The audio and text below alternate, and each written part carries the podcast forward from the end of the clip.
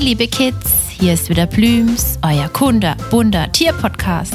Na, seid ihr schon für eure heutige Tiergeschichte bereit? Na wunderbar, dann macht es euch bequem, denn dann kann die Reise losgehen.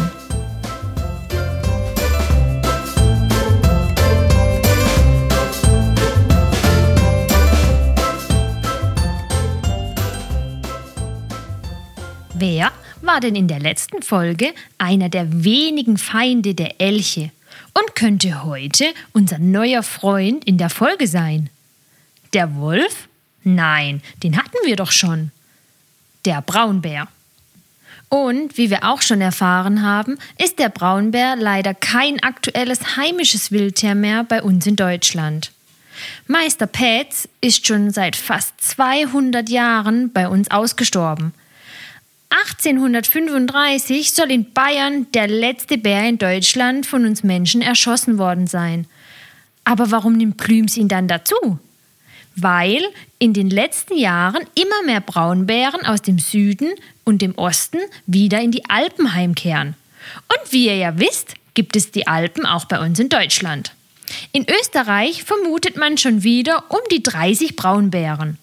So sind die Forscher guter Dinge, dass die pelzigen Bewohner sich auch bald wieder bei uns heimisch fühlen. Und das tun sie in bergigen Regionen, in meist unfruchtbaren und bewaldeten Gebieten. Und die größten an Land lebenden Raubtiere Europas brauchen einiges an Platz. Ein Revier eines Meisterpetzes kann sich von 100 Quadratkilometern auf bis zu 1000 Quadratkilometern erstrecken. Das kann man sich kaum vorstellen. Ein Bär kann also als Revier fast das halbe Saarland haben.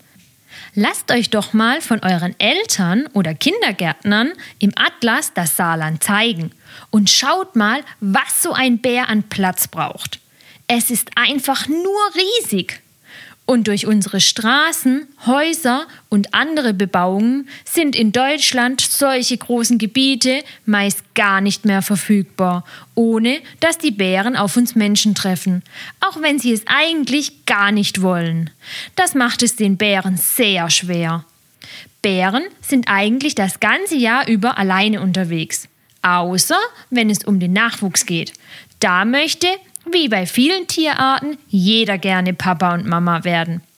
Oftmals gibt es unter den männlichen Tieren dann richtige Kämpfe um die Damen. Hat einer gewonnen, bleibt er noch eine ganze Zeit in der Nähe der Bärendame, um zu verhindern, dass doch noch ein anderer Papa wird. Bären sind wirkliche Allesfresser. Sie gehen auf die Jagd und fressen verschiedene Nagetiere, aber auch größere Tiere wie Elche wobei es dann meistens die kleinen oder schwachen Tiere sind.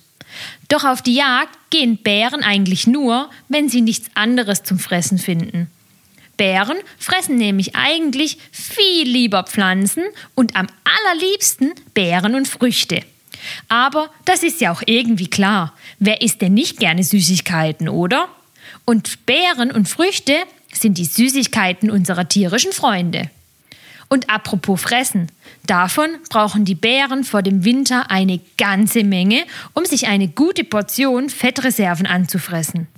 Denn wenn es kalt wird, ziehen sie sich zur Winterruhe in geeignete Erd- oder Felshöhlen zurück. Wisst ihr noch den Unterschied zwischen Winterschlaf und Winterruhe?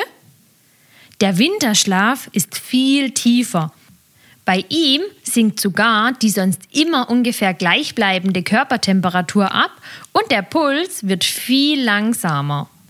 Damit das Tier, solange es weniger zu fressen gibt, nicht so viel von den vorher mühselig angefressenen Reserven verbraucht. Bei der Winterruhe sind die Tiere einfach nur nicht so aktiv und schlafen sehr viel.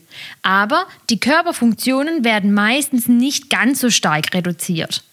Die Bären zum Beispiel behalten ihre Körpertemperatur meist bei. Ihr Herzschlag und der Puls gehen aber trotzdem deutlich zurück. Während dieser Zeit fressen und trinken die Bären überhaupt nichts. Und wisst ihr, was sie auch nicht machen? Da nichts oben reinkommt, kann ja auch nichts unten rauskommen. Somit machen sie weder Pipi noch Kaka während dieser Zeit. Doch leider wurde der Winter immer gefährlicher für die Bären, Denn durch die immer wärmer werdenden Winter und Störungen durch uns Menschen, zum Beispiel durch Arbeiten im Wald, wachen die großen Teddys immer öfter auf. Dadurch verbrauchen sie aber mehr Energie und es kann schnell lebensbedrohlich werden, wenn die Reserven zu schnell aufgebraucht sind, bevor der Winter vorbei ist und sie wieder Futter finden. Obwohl die Bären groß und majestätisch erscheinen, sind sie in unserer heutigen Zeit oft sehr hilflos uns Menschen gegenüber. Nicht nur der fehlende Lebensraum ist ein Problem, sondern auch da, wo es noch Bären gibt, gibt es oft auch Wilderer, die sie, ob mit oder ohne Jagdverbot, jagen, töten und ihre Pfoten, Fleisch und andere Dinge für viel Geld verkaufen. Das ist sehr schlimm und ungerecht.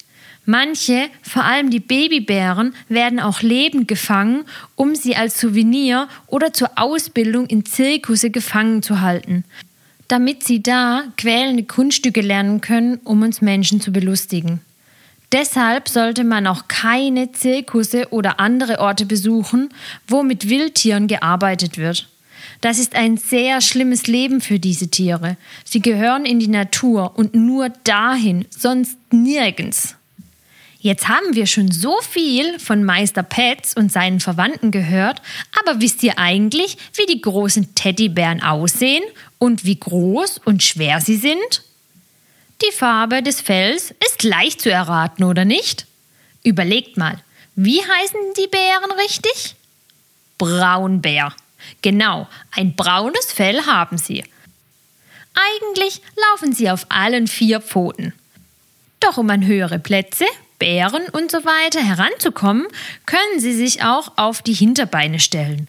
Und dann können sie bis zu 2,50 Meter groß sein. Das ist riesig. Messt mal euren Papa oder Opa. Oder holt einen Meterstab und klappt ihn mal ganz auf. Das sind meistens nur zwei Meter. Zudem bekommen sie ein ganz schönes Gewicht auf die Waage. Große Bären können bis zu 300 Kilogramm wiegen. Ganz schön schwer. Sie können bis zu 25 Jahre alt werden. Sehen und Hören sind jetzt nicht ganz die großen Stärken der Bären. Aber riechen, das können sie super gut. Mit ihren großen Pfoten mit den langen Krallen können sie auch, wenn das Essen knapp wird, auch super gut angeln gehen. Die Krallen können bis zu 8 cm lang werden. Während der Winterruhe bringt die Mama bis zu vier kleine Bärenbabys auf die Welt. Die haben meistens nur zwischen 400 und 700 Gramm. Also circa das Gewicht einer Packung Mehl.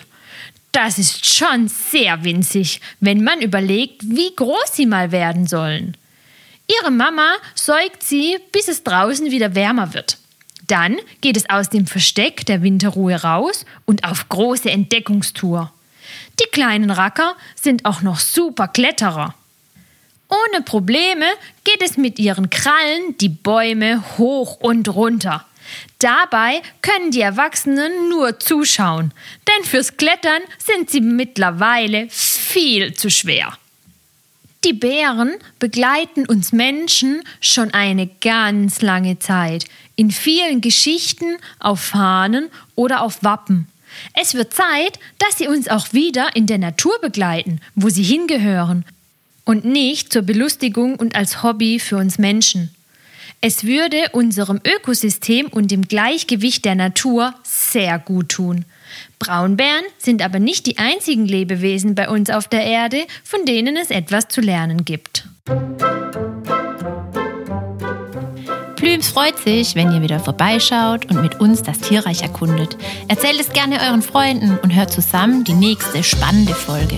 Für alle, die zugehört haben und auch Näheres über den Tierschutz wissen wollen, die unserer Meinung sind, dass die Kids die Tierschützer von morgen sind, abonniert unseren Kinderpodcast oder unseren Tierschutz-Podcast und teilt uns fleißig. Bis bald, euer Plübs-Team.